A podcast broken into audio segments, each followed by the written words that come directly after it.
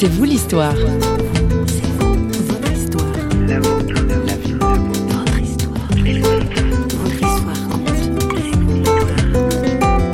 La musique allait de soi. J'ai commencé le conservatoire quand j'ai eu 6 ans. J'ai grandi avec et, ça a toujours été quelque chose de très agréable, de très beau dans ma vie. Ça n'a jamais été un fardeau, ça n'a jamais été un poids. Et euh, c'est vrai qu'aujourd'hui, me dire que c'est c'est mon job, mais en plus, je le fais vraiment au service de l'Église, oh, je trouve ça super. je suis comblée.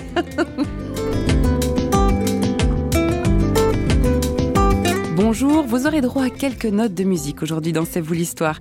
C'est la musicienne et chanteuse Alexia Rabé que nous accueillons aujourd'hui. La musique, elle est tombée dedans quand elle était petite. Les caméras de télévision ont avidement captivé l'image de cette éblouissante jeune femme lors de la troisième édition de l'émission The Voice en France. Ça l'a propulsée sur le tapis rouge de la célébrité. Depuis, Alexia n'a plus quitté la scène en suivant son propre chemin, un chemin où résonnent tour à tour les notes de son piano et de son rire en cascade.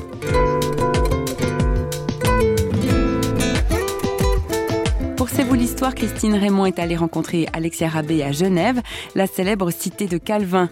Un lieu bien trouvé car le protestantisme fait partie intégrante du parcours de la jeune musicienne. Alors donc moi je, je suis d'origine malgache. Et donc mes parents sont malgaches jusqu'à euh, aux origines de la terre euh, presque. Et euh, donc c'est vrai que je, je suis née dans un milieu en fait où où l'Église où Dieu a toujours eu sa place puisque mes parents sont protestants depuis pareil plusieurs générations. Et où la musique aussi a toujours eu sa place puisqu'en fait du côté de ma mère notamment je suis issue d'une lignée de facteurs d'orgue. Donc du coup le, le clavier que ce soit l'orgue que ce soit le piano c'est un peu une tradition, je dirais plutôt un bel héritage euh, dans, la famille. Donc l'église, euh, la musique, ça a toujours, euh, sont toujours deux composantes qui ont été, qui ont été présentes en fait dans ma vie, mais depuis que je suis toute petite. Milieu social, euh, bon, je suis née en France, milieu, je vais dire lambda. c'est vrai que j'ai quand même eu la chance de voilà de naître dans un, foyer où on a on a rarement manqué de, ce dont on avait besoin. Euh, mes parents ont toujours été euh, très affectueux, très très entourants, très aimants. Euh, je suis enfant unique, donc c'est vrai que ça peut parfois laisser penser qu'il y a un côté ultra choyé. Ça n'a pas forcément été le cas, je pense, mais c'est vrai que j'ai quand même eu la chance, voilà, d'arriver au monde dans un dans un environnement, je pense en tout assez assez équilibré.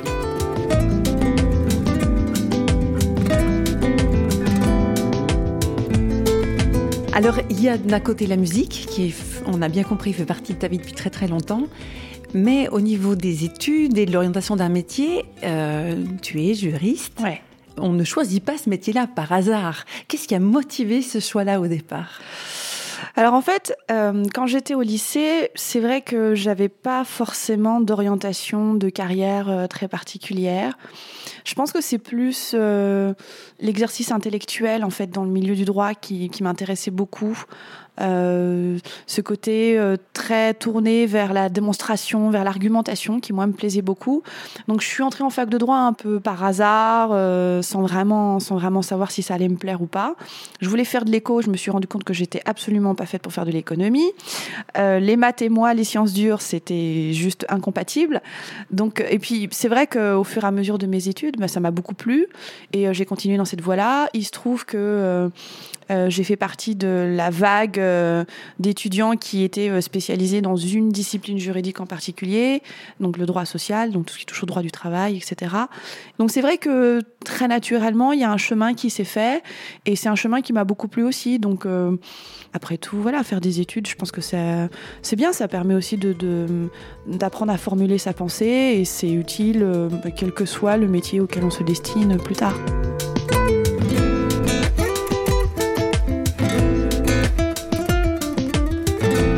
Alors, on passe euh, de juriste à la musique. Tout quitter pour la musique, la musique qui pourtant était déjà présente à ce moment-là. Ouais. Est-ce qu'il y a eu un élément qui a fait que le pivot euh, est devenu opérationnel en fait? Alors en fait, il y a plusieurs éléments qui euh, sont intervenus et je dirais de manière assez étonnamment providentielle. La première chose, c'est que bon, je m'épanouissais vraiment dans un environnement professionnel euh, qui était vraiment très très bien. Euh, bon, dans le milieu du droit, surtout dans les gros cabinets comme ça, en général, c'est un milieu assez requin. Les gens sont faut quand même le dire, hein, c'est un milieu qui est très très très tourné vers l'argent, vers voilà, il y a, un côté quand même assez jungle. Euh, bon, moi j'ai eu la chance de, travailler dans un environnement humain qui était, qui était quand même vraiment favorable et, épanouissant, ce qui n'est pas forcément la généralité, il hein, faut quand même le dire. Euh, voilà, j'avais euh, j'avais une, une, carrière qui était bien établie, une stabilité professionnelle, financière qui était déjà là, donc c'est vrai que c'était très très bien. Et pourtant, je savais déjà en entamant ce type de carrière que je j'aurais peut-être pas forcément l'envie de perdurer là-dedans pendant dix ans. Euh, je suis partie à Boston, à Berklee College of Music, et donc j'ai fait un programme de spécialisation en jazz vocal. Et alors là, c'est vrai que partir pendant plusieurs semaines, on fait de la musique 7 jours sur 7, 24 heures sur 24, on se pose pas la question de savoir est-ce qu'il y aura un studio de répétition de libre? C'était un, enfin, être plongé comme ça dans un univers où euh, la passion, ça devient, ça devient le job, ça devient les devoirs, ça devient toute la vie de tous les jours, tout le temps. On rentre à Paris, on se retrouve dans son bureau. C'est vrai que c'est un peu, euh, c'est un peu le choc.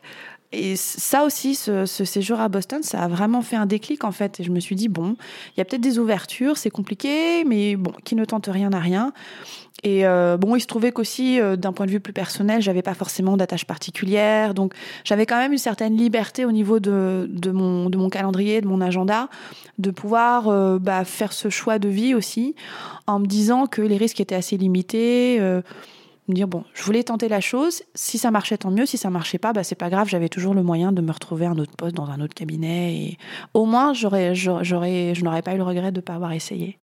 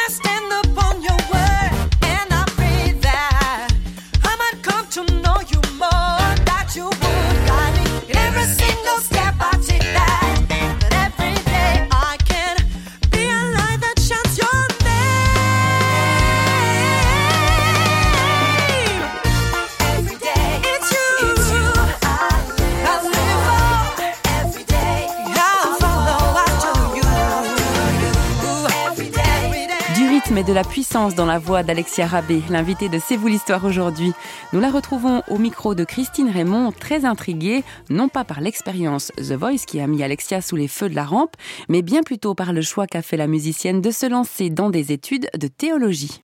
Euh, il se trouve que j'étais euh, dans ma vie personnelle à un moment où je, je me posais vraiment beaucoup beaucoup de questions sur la spiritualité, la foi chrétienne de manière générale. Alors euh, quand je dis de manière générale, c'est-à-dire moi en tant que chrétienne, qu'est-ce que ça voulait dire pour moi, sachant que, bah voilà, l'Église, l'environnement euh, chrétien, euh, Dieu, la Bible, tout ça, c'était un peu croire, avoir la foi. C'était des, des, phrases assez euh, évidentes que j'entendais depuis toute petite, mais qui à un moment donné me laissaient le sentiment de ne pas avoir forcément le sens, un sens vraiment profond tel que j'aurais voulu l'avoir. Donc je m'étais dit, je vais peut-être euh, faire des, suivre des cours d'études bibliques, ça va peut-être m'aider. Et j'arrivais pas à trouver ce que je voulais. Et au moment où j'ai euh, où j'ai emménagé sur Paris, il se trouve que j'ai emménagé à 5 minutes à pied de la faculté de théologie euh, de Paris. Donc je me suis dit ah bah tiens ça tombe bien, euh, mais je vais voir ce qui s'y passe. Je connaissais pas du tout. Et lorsque j'ai commencé, en fait, j'ai commencé par les sciences bibliques. Bah, je suis tombée amoureuse de la théologie, en fait. Je me suis dit, bon, je vais aller jusqu'au bout du semestre. Oh, bah, finalement, je vais aller jusqu'à la fin de l'année. Bon, bah, alors, finalement, on va faire une deuxième année. Bon, bah, finalement, on va faire la licence. Et de fil en aiguille, c'est comme ça que ça s'est, construit. Il y a eu aussi euh, tout un, un cheminement, pas simplement intellectuel, mais il y a vraiment eu un cheminement aussi spirituel. Euh, je pense à un moment où moi, je vivais vraiment cette crise de foi tout remettre en question. Et Dieu, qu'est-ce que c'est que croire en Dieu, puis c'est quoi avoir une relation avec Dieu, puis c'est quoi croire, ça veut dire quoi, avoir la foi, qu'est-ce que ça veut dire, aller à l'église, pourquoi être impliqué dans l'église, mais à quoi ça sert? Et donc tout, tout ce, tout ce parcours-là, en fait, a beaucoup nourri tout ce questionnement. Ça a soulevé d'autres questions mais en même temps, ça a fait euh, renaître quelque chose, euh, ce à quoi j'aspirais, mais que j'arrivais pas forcément à, définir avant.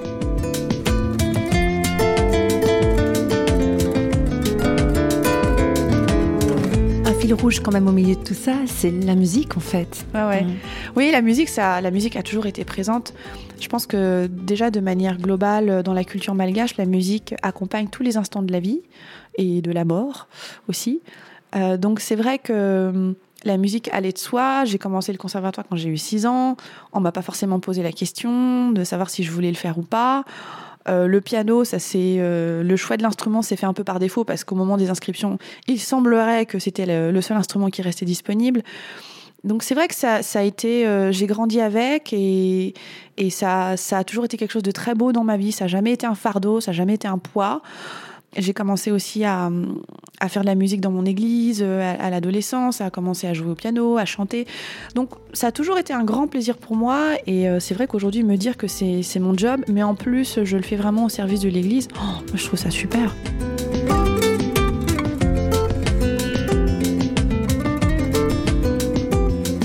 Une dernière question. Un terme musical qui te parle en rapport avec la foi? Ah c'est une bonne question. Moi, j'aime bien les. Euh, j'aime beaucoup. Ce que j'aime beaucoup dans la musique, c'est, euh, ce sont les nuances, en fait. C'est ce qui me plaît le plus parce que je trouve que c'est ce qui donne beaucoup de relief à la musique. On peut avoir une musique qui, euh, qui soit très, très rectiligne, très plate, mais dès qu'on y met de la nuance, tout de suite, ça, ça fait ressortir énormément de choses. Ça donne une autre dimension. Et alors, il y a deux termes italiens qui sont liés à cette question de nuance c'est crescendo et decrescendo. Et donc cette idée de, pour moi, il y a vraiment ce, côté euh, euh, en mouvement en fait. L'idée qu'on a une, une, nuance, on a une intensité de son, un, volume de son, une profondeur de son qui n'est pas statique mais qui évolue.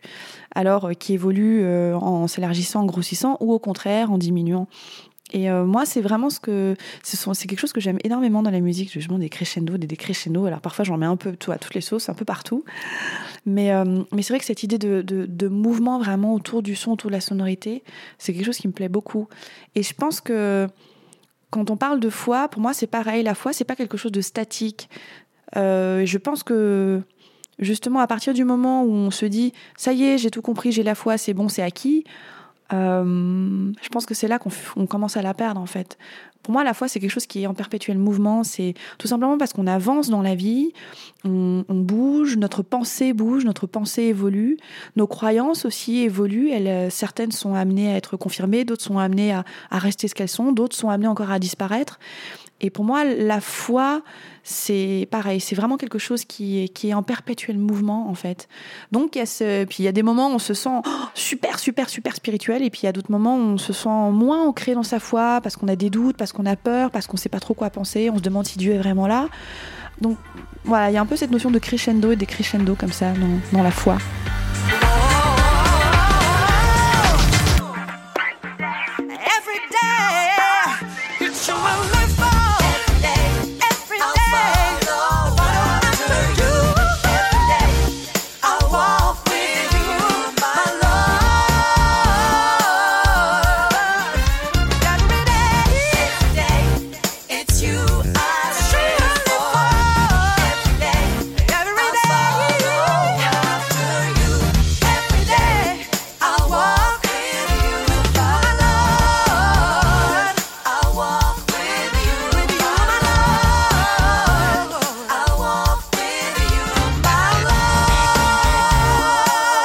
Avec Everyday d'Alexia Rabé que nous arrivons au terme de cette émission consacrée à la jeune femme qui est pianiste, chanteuse, juriste et étudiante en théologie. Un parcours tout en originalité et en nuance pour reprendre ce terme qu'Alexia affectionne tout particulièrement.